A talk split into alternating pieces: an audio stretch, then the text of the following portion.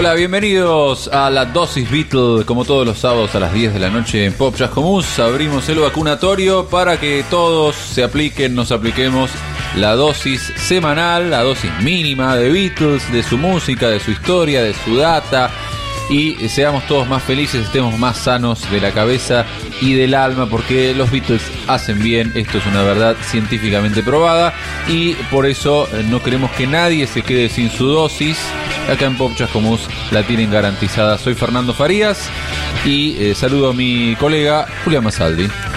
Hola, ¿qué tal? Eh, disculpen, estoy acá bajando del avión los containers llenos de, dosis. Tenemos este para algunas semanas más, por lo menos, acá en Pop Chascomús, los sábados a las 22. Hay varios contratos firmados con varios laboratorios, así que no se preocupen porque para rato. Eso, nos va a venir muy bien en los próximos meses tener nuestra eh, dosis de sabatina de, Beatles. Obviamente siempre decimos que esta es la dosis mínima, después ustedes pueden aumentar la dosis de lunes a viernes eh, a voluntad. Tenemos eh, también eh, Instagram donde pueden seguirnos, eh, es arroba la dosis Beatle, comunicarse con nosotros y acceder a una lista, a un catálogo de todos nuestros programas anteriores en formato podcast que también están disponibles a través de Spotify. Así es, tenemos nuestra reciente incorporación. Tenemos lo de todos los programas ya eh, disponibles para buscar en la plataforma Spotify. Pueden eh, volver para atrás y disfrutar de los programas que este, se perdieron o que quieren volver a escuchar. Y hoy tenemos un programa muy especial, Fer. Sí, la verdad que también es un, programa que tenía muchas ganas de hacer. Eh, uno de esos programas temáticos en los que le dedicamos toda la dosis a una sola cuestión.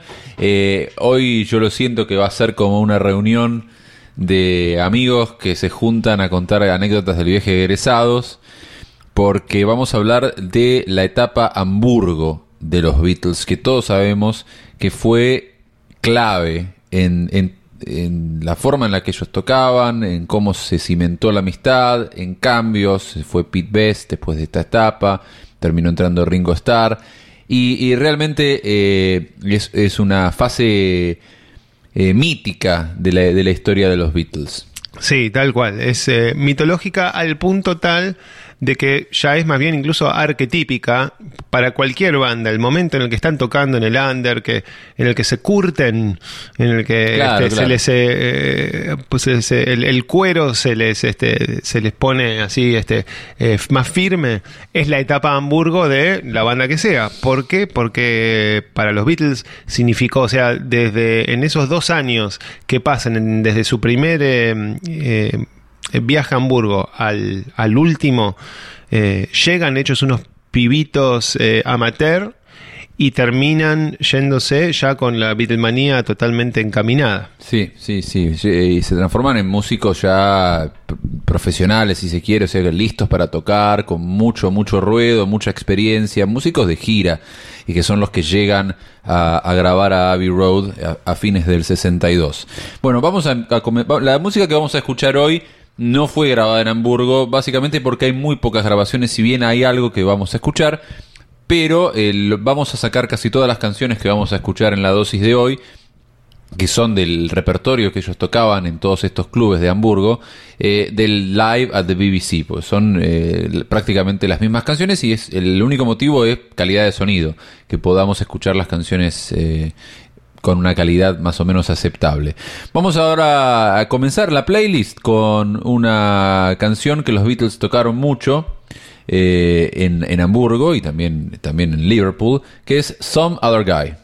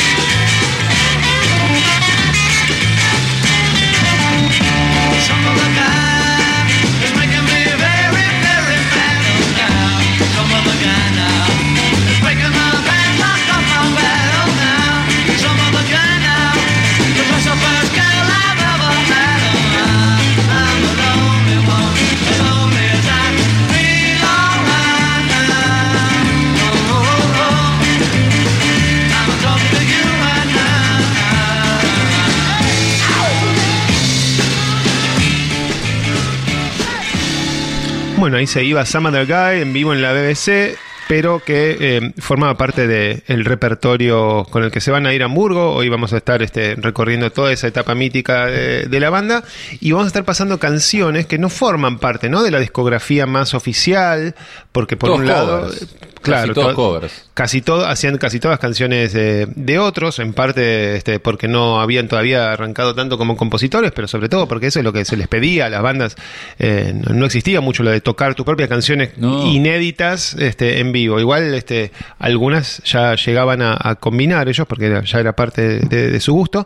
Pero y lo otro que vamos a escuchar además de canciones que no son este, las las que más por ahí se, conocen como composiciones propias, es eh, que el repertorio y, el, y la banda tienen un sonido mucho más duro de, música, ¿no? De rhythm and blues, de R&B, este, música de, origen este, así afroamericano, negro, y, y, un sonido mucho más rockero, incluso que después, este, vía Brian Epstein, vía George Martin, un poco se terminen prolijando hasta que después vuelven a ponerse a, ¿no? a, más, más duros. Está bueno comparar esto con el programa de la semana anterior en el que analizamos Walrus, que está pasando, bueno, siete años después, ya es la, la cumbre de la experimentación. Y acá tenemos una banda en, el año 60, que es cuando llegan por primera vez a Hamburgo, que está eh, trabaja a pedido de lo que le solicitan eh, quienes los puedan contratar. Ya los Beatles eh, en los 60, ya Coreyman había evolucionado a, The Beatles. tenemos a John, Paul y George ya integrados y eh, se incorpora a pedido principalmente de John, su amigo Stu Sutcliffe en el bajo. Después le vamos a dedicar un capítulo de este programa específicamente a este personaje. Y, bueno, surge la posibilidad de ir a tocar Hamburgo, que Hamburgo en aquel momento, eh, ya eh, más de una década después del fin de la Segunda Guerra, había emergido como una ciudad, bueno, había recuperado su, eh, su esplendor, era un puerto eh, donde se juntaba mucha gente y estaba atravesando un boom económico y había demanda de, show business, ¿no? de espectáculos, de strippers, eh, vida nocturna y música. Y sobre todo música, la música que estaba de moda, ¿no? Rock and roll.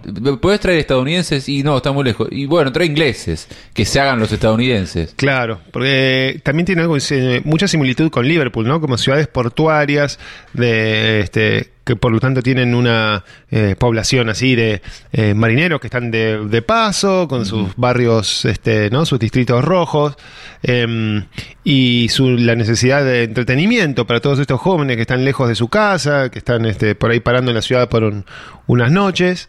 Entonces eh, se generó, así como era Liverpool, llegaba la música de los este, marineros y de los soldados estadounidenses ¿no? que traían sus, sus discos del 45, en Hamburgo también circulaba Em, este tipo de, música, así que había, había demanda y hay un empresario eh, ¿no? del, norte de Inglaterra que descubre ese nicho y entonces hace la, conexión clave entre la demanda que hay en, Hamburgo para este, música en inglés, en, inglés, tocada por eh, claro, como vos decís, este, el rockero lo más parecido posible.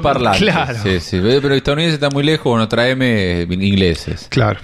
Eh, porque además vamos a ver que a los alemanes, eh, por lo menos en esa época, no les salía especialmente bien. Y era una. por otro lado, la escena musical de Liverpool, que ya estaba muy activa, eh, era como una fábrica de este para satisfacer estas demandas. Pero una ciudad de chica, mucho más pobre que Hamburgo, así que bueno, se complementaron las dos ciudades y surgió una posibilidad. Y salía, eh, pues salía, salía barata la mano de obra rockera liverpulense, me, imagino, con respecto a la londinense, ¿no? Ahora es, es maravilloso cómo uno compara la edad, ¿no? Del año 60, Lennon, que era uno de los más grandes, tenía 20 años y, ya estaban tocando y les proponen viajar a Hamburgo, ¿no? Y, George viaja con 17 años a una ciudad conocida por eh, prostitución, drogas, eh, dura, de, de, marineros rudos, de peleas callejeras, de redadas policiales.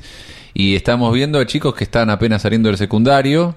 No lo pienso así, ¿no? Comparo mis 20 años o los 20 años de cualquiera, o los 18, y, irte con la banda es, debe haber sido toda una, Una Sí. aventura desde lo personal, ¿no? Bueno, el- está la famosa frase de, de John que dice, este, yo nací en Liverpool, pero crecí en Hamburgo. Eh, hicieron varios viajes eh, a Hamburgo, porque fueron y vinieron varias veces.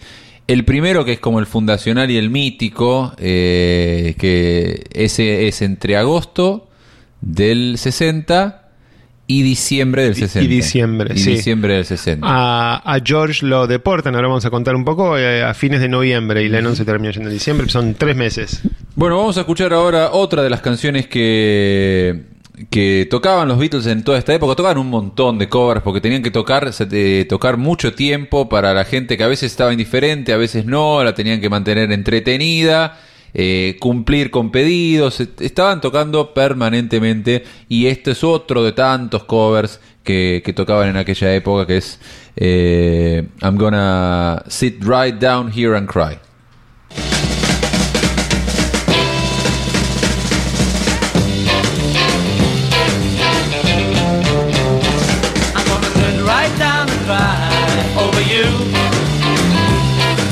Sit right down and cry over you. I'm gonna sit right down and cry over you.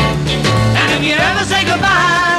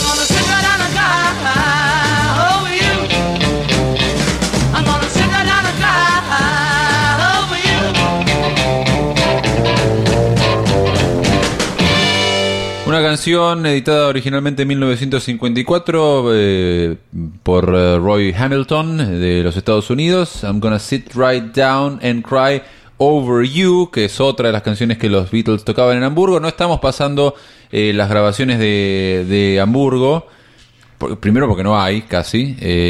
y segundo porque no se escuchan, no se escuchan muy bien. Estamos pasando las mismas canciones pero que grabaron para la, para la BBC. Bueno, vamos a eh, contar un poco cómo arranca esta historia. Está el, el empresario Alan Williams, es el, encargado, el, agente que, que contrata a las bandas. Tiene un primer éxito con eh, la banda de Liverpool, eh, Derry and the Seniors. Y a partir de eso le, le piden que traiga más. Y ahí intenta salir a buscar en Liverpool este, bandas. Y los Beatles ni siquiera son la primera opción, porque en ese momento son eh, básicamente tres guitarras, este, ¿no? Están John, Paul y George tocando los tres guitarras.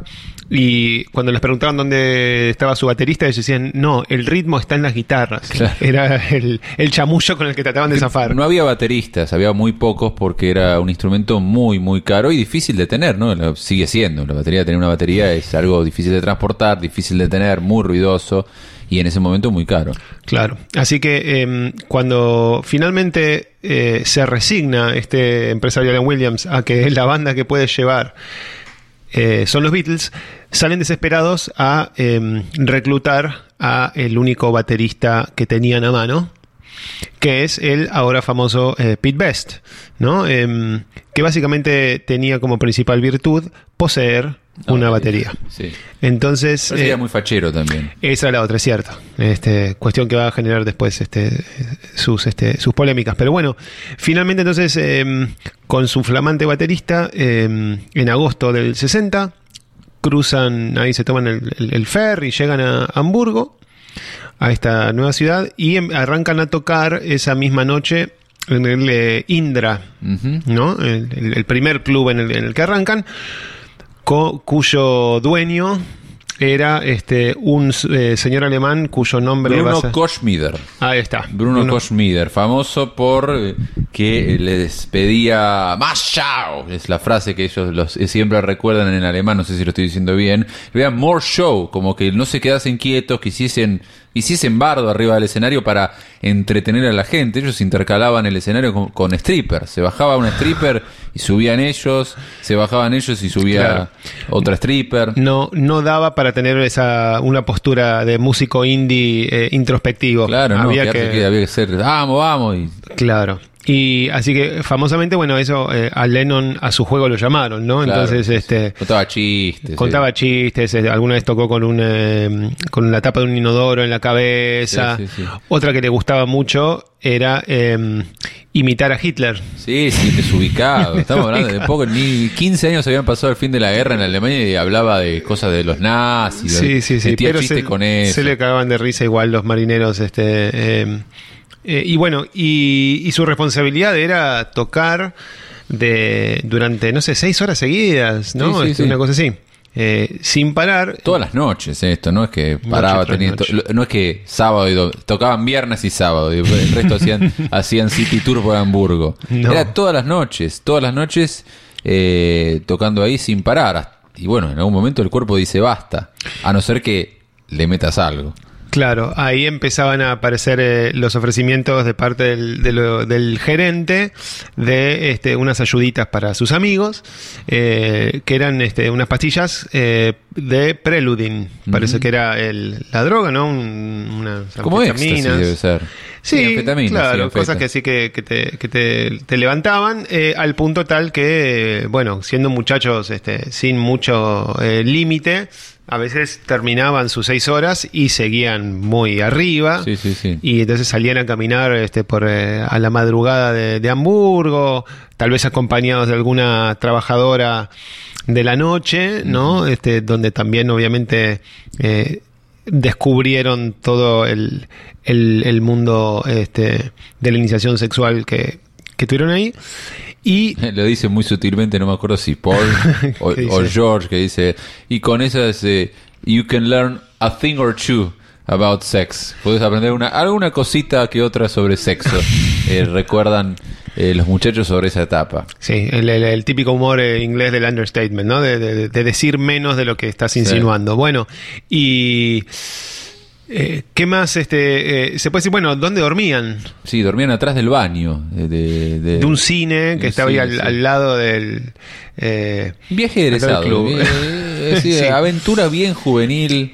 Por eso también el- Hamburgo es la respuesta ante cualquiera cualquier persona que te dice no los Beatles eran unos blanditos eran unos este así este una boy band una- un- unos este chicos lindos que no no eran duros que yo le decía sabes qué tenían más calle Sí. eh, con Hamburgo a los 19 que, Sí. que este, qué sé yo, que no sé, que Rod Stewart eh, este, en toda su vida. Bueno, Sí. el, entonces ahí también, eh, bueno, eran un quinteto, ¿no? Este, estaba este, Stewart en el bajo, tenían tres guitarras y Pete Best este, en la batería.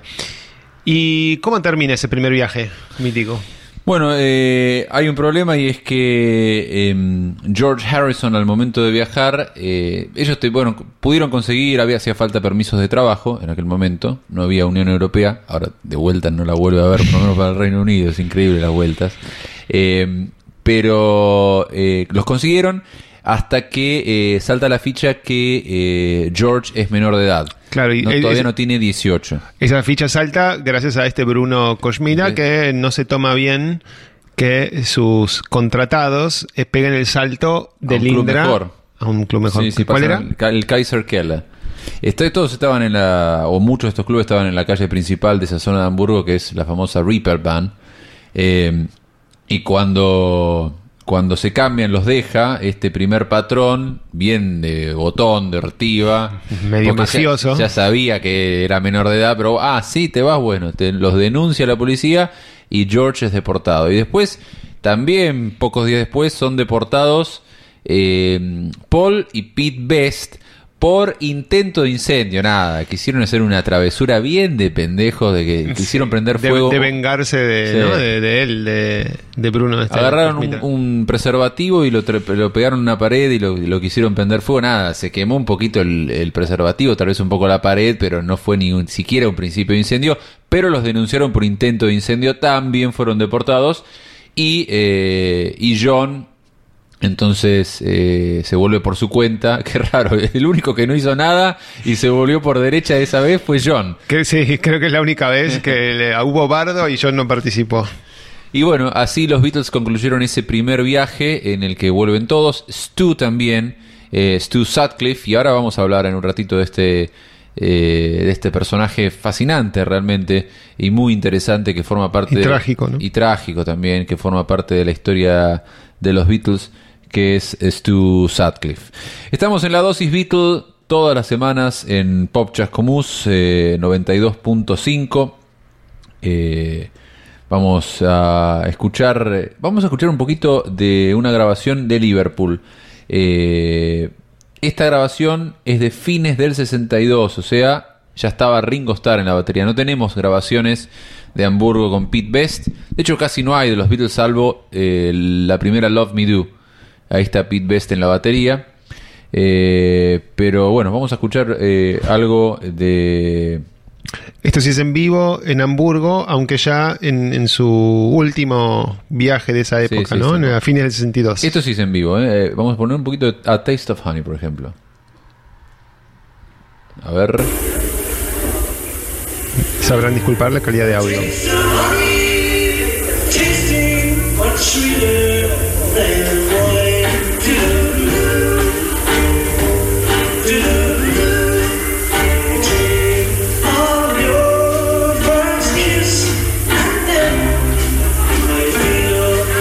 Bueno, simplemente por motivos eh, documentales estamos pasando esto, no está para pasar. Así que ahora vamos a escuchar, antes de hacer una pausa, eh, otra de las canciones eh, que los Beatles tocaban en Hamburgo, formaba parte de su repertorio extensísimo de covers, también grabado en la BBC, que es The Hippie Hippie Shake.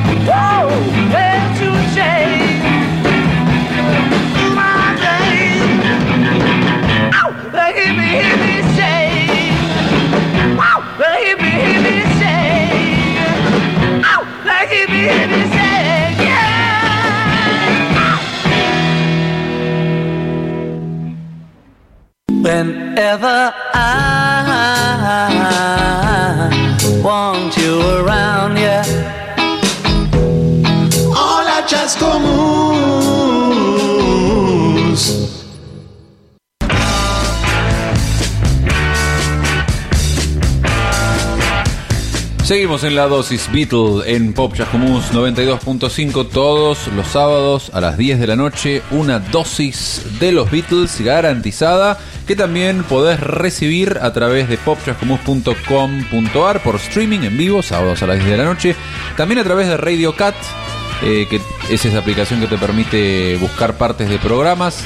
Puedes acceder a esa aplicación a través de la página de la Pop, popchascomus.com.ar o también podés escuchar todos nuestros programas en formato podcast entrando desde nuestro perfil de Instagram, que es arroba la dosis Beatle, y eh, o Spotify.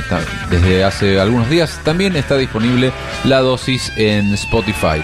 En este programa estamos eh, yendo a... no es la prehistoria, sino que es la...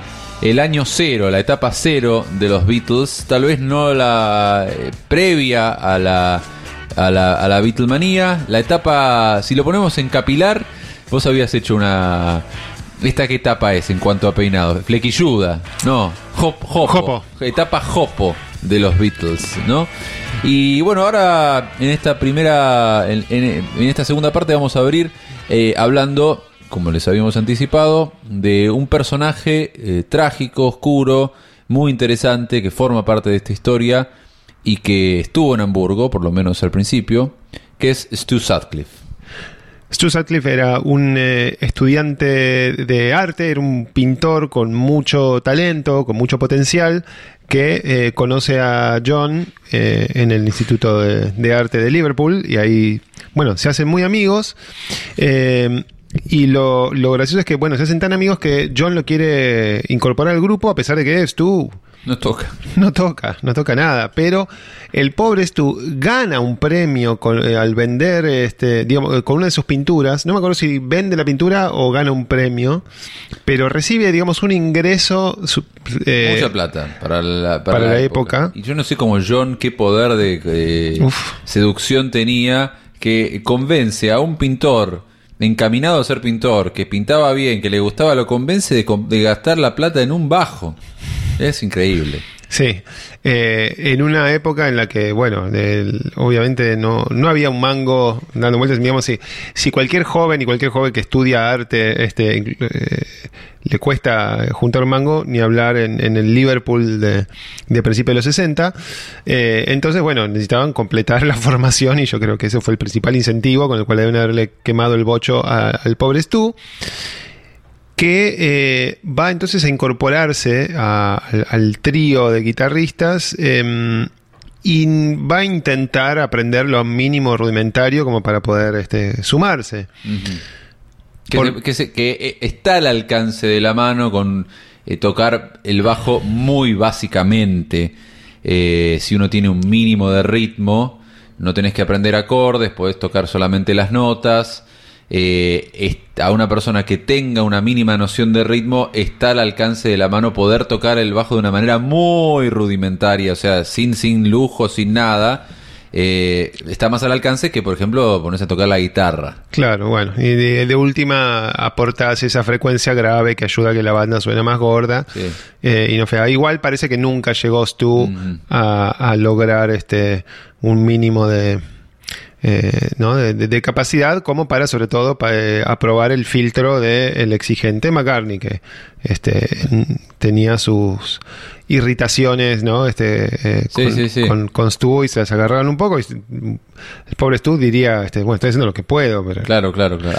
Además, eh, Paul lo respetaba, lo temía, le temía un poco a Claro. John y John lo adoraba. Este Stu era muy amigo y según cuentan era una de las pocas personas a las que, en aquella época al menos, que a las que John miraba de igual a igual, incluso con un poco de admiración Claro. a, a Stu, porque él lo veía como un personaje, como un igual, ¿no? Como un personaje Sí, sí, claro, un artista, ¿no? Como un, un- un artista que además estaba haciendo vida de artista y teniendo este, ¿no? Haciéndose un, un camino. No tenía onda el chabón, tenía.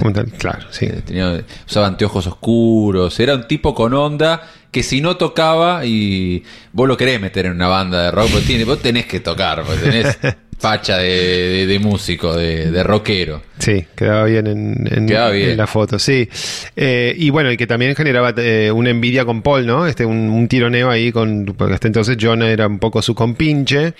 Y eh, durante la época en la que conoce a Stu y conviven, es eh, medio una, un, un triángulo amistoso, si Sí, no sí. Eh, y bueno, y eh, Stu también se va a sumar ahí a, eh, al primer viaje, de, ¿no? De, sí, sí, sí, va, al primer viaje eh, y ese viaje a él le cambia la vida, eh, mucho más que a los Beatles, porque conoce a otros personajes que ahora vamos a empezar a, a- a mencionar en esta historia, que es Astrid Kircher, una, una socialite se dice en, en inglés, ¿no? Una chica... Bueno, eh, alemana, joven, linda, eh, fotógrafa, eh, que salía mucho, conocida. también muy bohemia, claro. Bohemia, exacto. Eh, que bueno, eh, lo- lo- los va a ver a los Beatles y bueno, tienen un flechazo, o aparentemente es así lo que cuentan las crónicas. De paso les cuento que hay una película, les recuerdo que hay una película eh, que se llama Backbeat de 1994 que trata específicamente sobre esto que estamos hablando hoy en la dosis, que es los Beatles en Hamburgo y específicamente la historia de Stu Sutcliffe. Eh, confieso que la miré eh, para prepararme para este programa y empecé diciendo esta película solo tiene valor para un bitlero. Y ter- cuando la terminé de ver, medio como que quedé un poco movilizado. La, la vi con otros ojos. Me terminó pegando un poco ese final eh, de, de Stu porque, bueno, el final de él es trágico. Habían participado, los- se habían agarrado a piñas con John alguna vez y Sí. le pegaron fuerte en la cabeza. Sí, esa es una, eso, eh, la película postula una de las teorías de qué es lo que le pasó a Stu, Sí. ¿no? Porque el, el tema es que después de que vuelven a Liverpool, después del primer viaje, eh, Stu se queda muy enganchado con Astrid y está como queriendo volver lo más pronto posible. Y antes de, de que hagan el segundo viaje, él les dice, me voy de la banda, me vuelvo a Hamburgo y me voy a, este, a comprometer con Astrid. Y a comprometer con el arte, con la pintura, porque lo habían aceptado también en la escuela Cierto. de arte. Entonces digo, bueno, vuelvo, ya se terminó esto del rock, te quiero mucho, John, eh, pero bueno, ah, ya está la, la chica de la que me enamoré. Y además está la carrera, eh, porque ap- aparentemente tenía talento para la Sí. pintura, era bueno eh, para la pintura, y lo habían aceptado y se le venía un momento de, bueno, se le abrían posibilidades en Hamburgo. Deja la banda, pero vuelve a Hamburgo. Claro, lo cual también para John significa un momento doloroso porque tiene sus cuestiones con el, el abandono, ¿no? El padre que, que se había dejado a la madre, que apenas lo había conocido, este, la, la muerte de- después de, de- de su madre. Entonces, este, para John ya de por sí eso eh, es, un, sí, sí. es un pequeño cuchillazo, pero bueno, se alegra también porque o sea, su, su amigo está encontrando su, su camino ya. Claro. El, el final de, de, de Stu es muy triste. Decíamos que postulan la teoría de que él eh, queda le- muy lesionado por una pelea, eh, aunque no está claro que, que haya sido ese el motivo, y muere en abril de 1962. Eh, ¿de ¿62 o 61? 62 Sentido, sí. eh, de un aneurisma, eh, una lesión eh, cerebral, eh, pocos días antes de que los Beatles eh, lleguen ya como cuarteto eh, a Hamburgo. Eh, apenas tres días antes de que los Beatles lleguen a Hamburgo en un nuevo viaje ya con un mínimo, ya más consagrados, Sí. ya contratados como vengan a tocar especialmente, no vayan a tocar a todos los clubes que puedan, eh, y ahí se enteran del, del fallecimiento de, de Stu. Sí, le- el detalle que realmente parecería cinematográfico si no fuera real es que como Stu muere tres, tres días antes de que lleguen ellos, ellos recién se enteran cuando los eh, va a recibir Astrid eh, ahí al, eh, al aeropuerto y les, les, Dice les dice eso en ese momento. Y ahí la- el pobre John, este, al que este, bueno, ya, le, ya había tenido esto con, con la madre, con el padre, la muerte de su amigo directamente a esa edad tan joven lo deja muy golpeado, Sí, sí, ¿no? Este, este, por un tiempo. Sí, sí, sí. Y, en- y además en el medio de un momento personal, artístico positivo de, de John, que las cosas les están empezando, le están empezando a salir. Así que bueno, una- un remolino de emociones eh, en aquel momento. Eh, detalle, bueno, como saben, cuando se va Stu, queda el puesto de bajista vacante. No es que Paul dijo, yo, yo, yo quiero. Es como cuenta el mismo Paul. Dijo, bueno, ¿y ahora quién va a tocar el bajo? John dijo, no, yo no. George dijo, no, yo tampoco. Y bueno, Paul, por amor a los Beatles, bueno, está bien, dale, dame, lo hago yo. Y vaya como lo hizo. Bueno, vamos a ilustrar un poquito eh, con algo de música. No vamos a pasar algo de los Beatles, pero vamos a pasar algo relacionado con Stu, ya que eh, he sabido que su momento eh, que todos tenían su momento de cantar, incluso Pete Best tenían su momento de cantar, y Stu cantaba Love Me Tender, el tema que hizo famoso Elvis, y que, eh, según algunas crónicas, era uno de los momentos más esperados por las chicas, porque como tenía facha y es una balada, arrancaba suspiros. La película Backbeat muestra lo contrario, muestra que era un perro cantando y que, y que justo en el momento en el que está cantando eh, Love Me Tender entra el, el- un ejecutivo, un empresario de una discográfica y ve eso. Estos son los Beatles. y, y lo sacan a patada los otros. Eh, Paul lo saca a, la- a patada al micrófono y, y agarra, en la película se ve esto, agarran los, sus instrumentos y empiezan a tocar el, el repertorio habitual. Bueno, vamos a escuchar entonces esta canción por Elvis Presley. No tenemos la grabación de, de Stu Sutcliffe, tal vez por suerte. Eh, así que bueno, vamos a escuchar la más famosa. En homenaje al quinto Beatle. Love me tender, love me sweet, never let me go. You have made my life complete, and I love you so. Love me tender, love me true, all my dreams fulfill. For my darling, I love you, and I always will. Love me tender, love me long, take me to your heart. For it's there that I belong and will never part.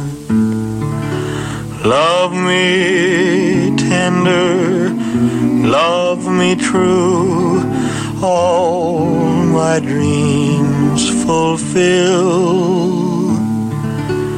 For my darling, I love you, and I always will.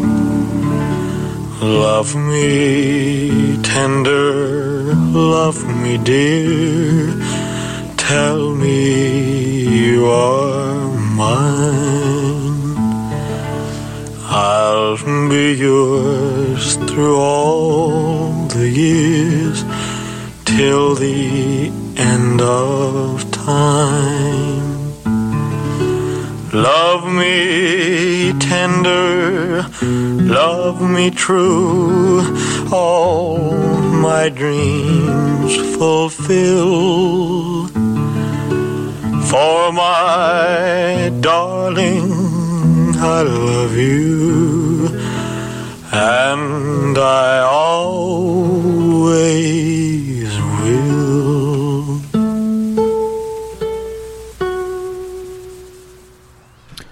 Love Me Tender por eh, Elvis Presley, canción que supo cantar eh, Stu Sutcliffe, ¿no? Eh, allá en Hamburgo. Bueno, otros personajes, eh, recién mencionábamos eh, Astrid Kircher, eh, a quien le dan el crédito de crear ese, ese corte de pelo, el, el mop top, ¿no? El flequillo, flequillo Beatle. La, la peluca Beatle que, con la que se hicieron famosos, sí.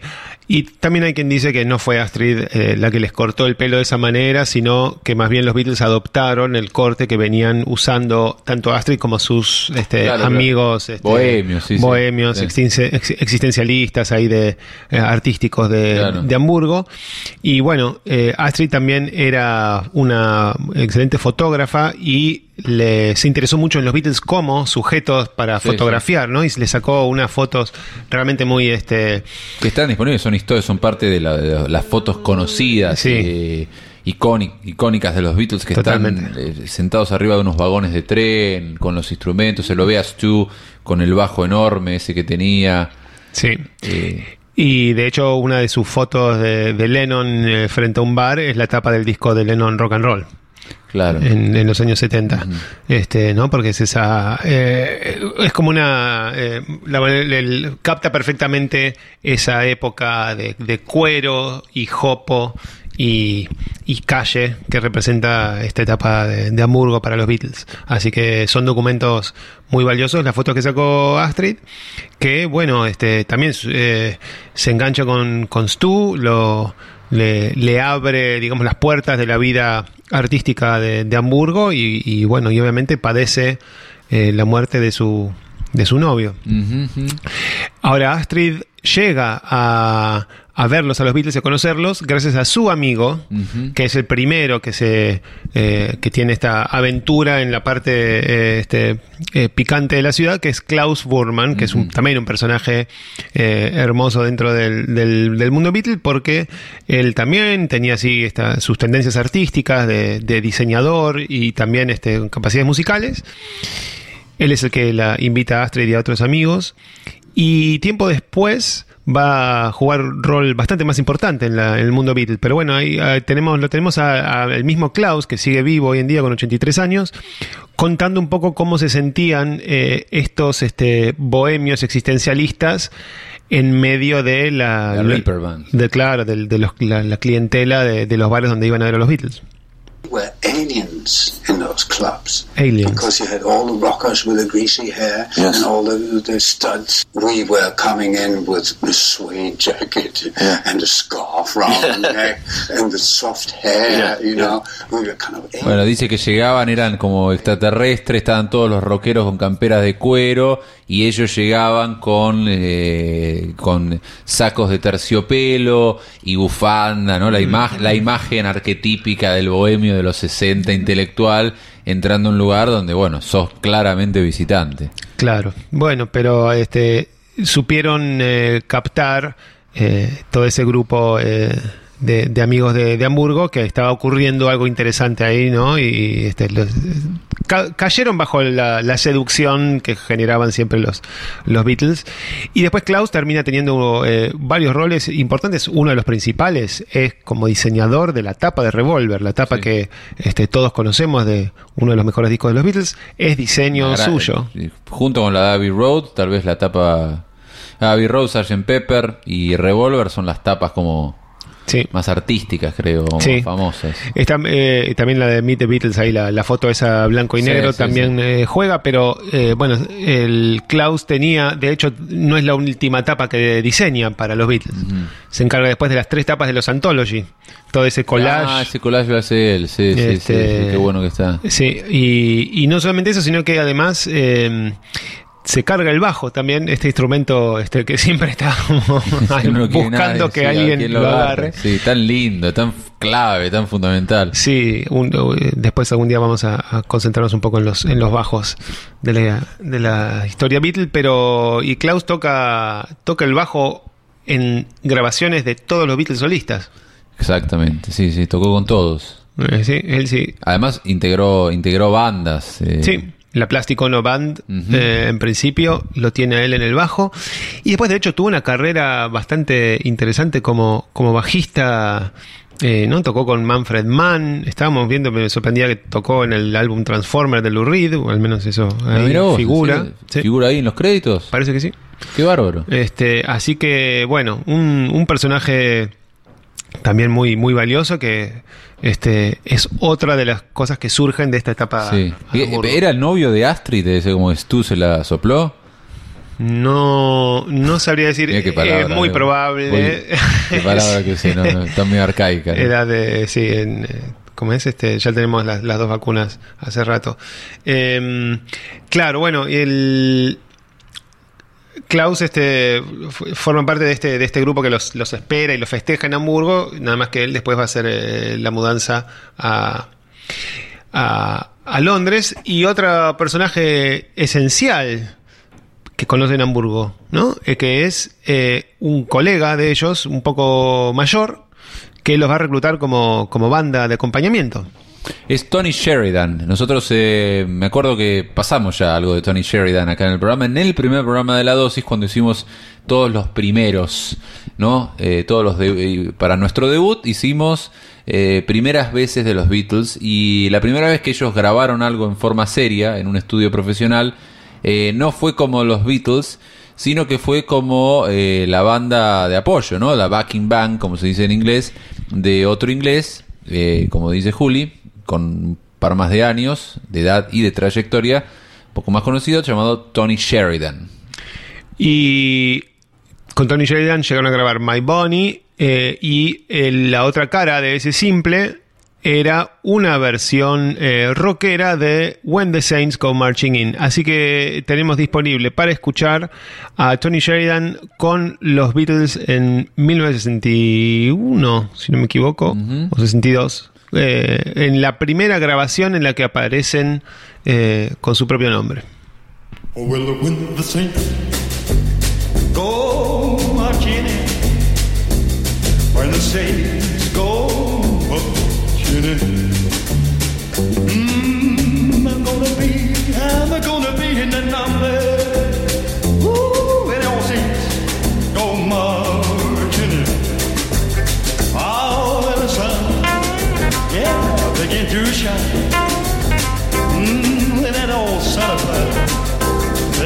Shine.